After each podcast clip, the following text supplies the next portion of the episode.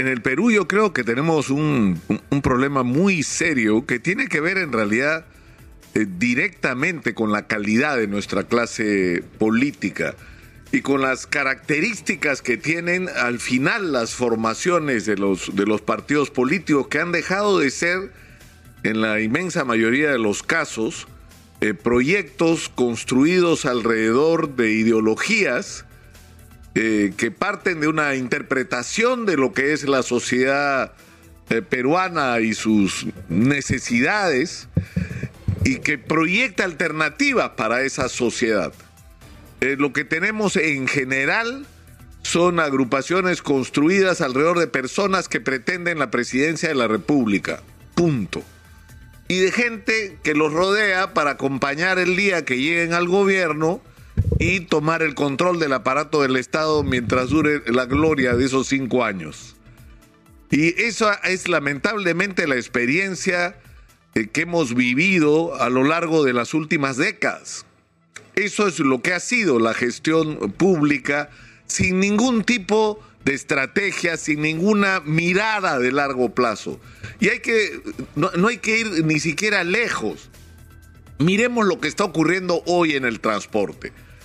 Es decir, tenemos un sistema de transporte eh, público masivo que además partió en el origen de una torpeza de, no privatizar, ojalá lo hubieran privatizado, de desaparecer una empresa eficiente como era Enatru Perú, que daba un servicio ordenado de transporte masivo para los ciudadanos y a la que por supuesto había que hacerle correcciones. Pero como se volvieron loquitos con el tema de la privatización, simplemente pulverizaron Enatru Perú y el transporte público quedó en manos de quien quisiera tomarlo. Fue el desmadre total y absoluto y la invasión de las combis asesinas. Cuando se ha iniciado el proceso de regreso hacia tener lo que fue Natru, ¿no es cierto? Lo que hemos hecho es que el Estado es el que pone las vías. El Estado es el que da las garantías para comprar los vehículos, que dicho sea de paso no se los pagan el Estado es el que tiene que subsidiar a las empresas privadas que dan el servicio porque, sobre todo a raíz de la pandemia, tiene que haber una compensación por los aforos porque no están recibiendo la cantidad de pasajeros que debían recibir. Y encima no se cumple con estos compromisos. Y tenemos un sistema de transporte en Lima que no termina de satisfacer las necesidades y que a partir de esto hay una enorme demanda insatisfecha que es cubierta por el transporte informal. Y no se les ocurre otra cosa que perseguir a los transportistas informales.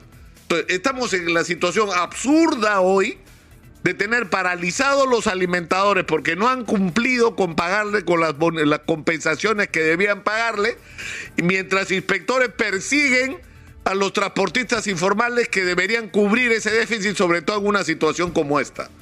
Es decir, carecemos de una estrategia sensata para resolver el problema. Es decir, si existe transporte informal es por dos razones.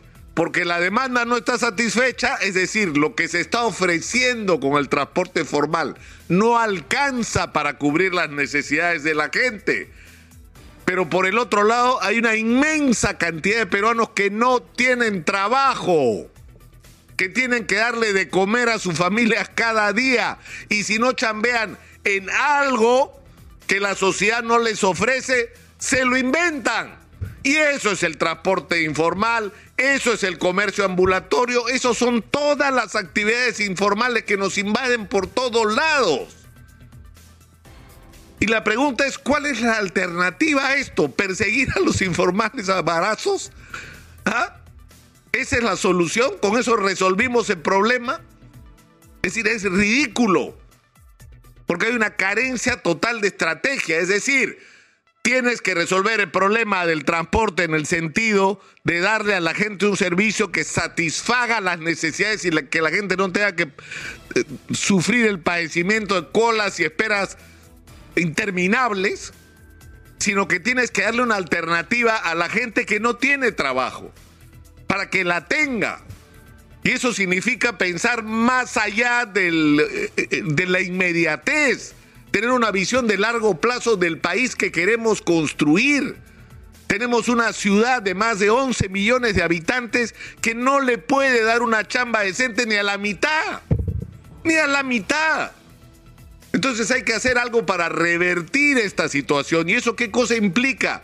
Mirar ahí tiene sentido la segunda reforma agraria, porque la primera reforma agraria lo que hizo fue terminar con una invasión de las ciudades a lo que se agregó luego la violencia terrorista de gente que huía porque era invivible estar en estas zonas de guerra, en las provincias donde simplemente era asfixiante vivir ahí por el miedo y por la inestabilidad.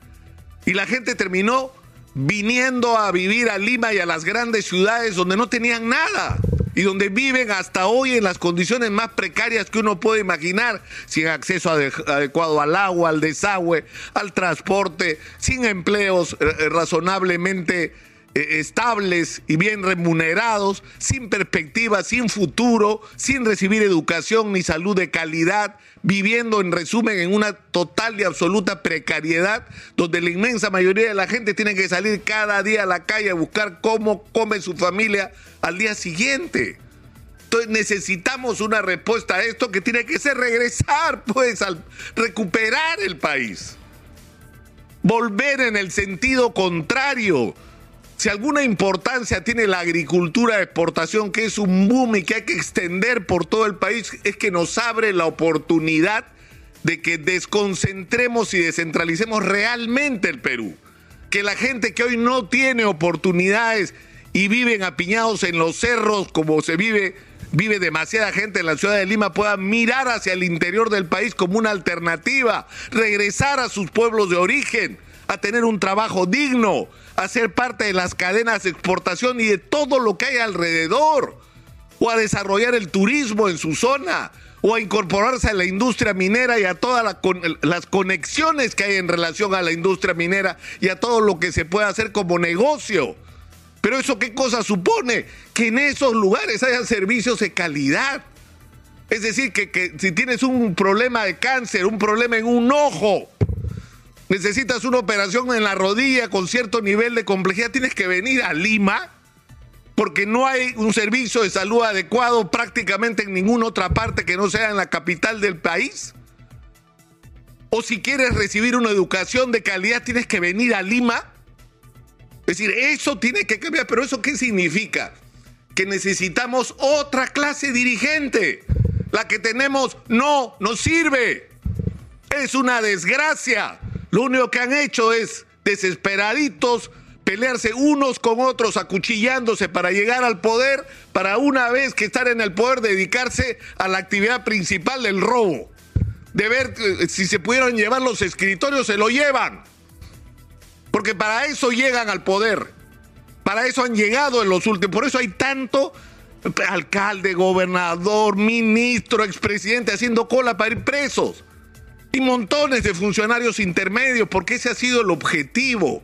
O sea, llegar al poder en el Perú ha significado no solamente satisfacer el apetito personal de alguien que quería ser presidente, sino llevar al poder una camarilla de gente que lo único que ha buscado es cómo sacar el mayor provecho posible de su permanencia en el poder.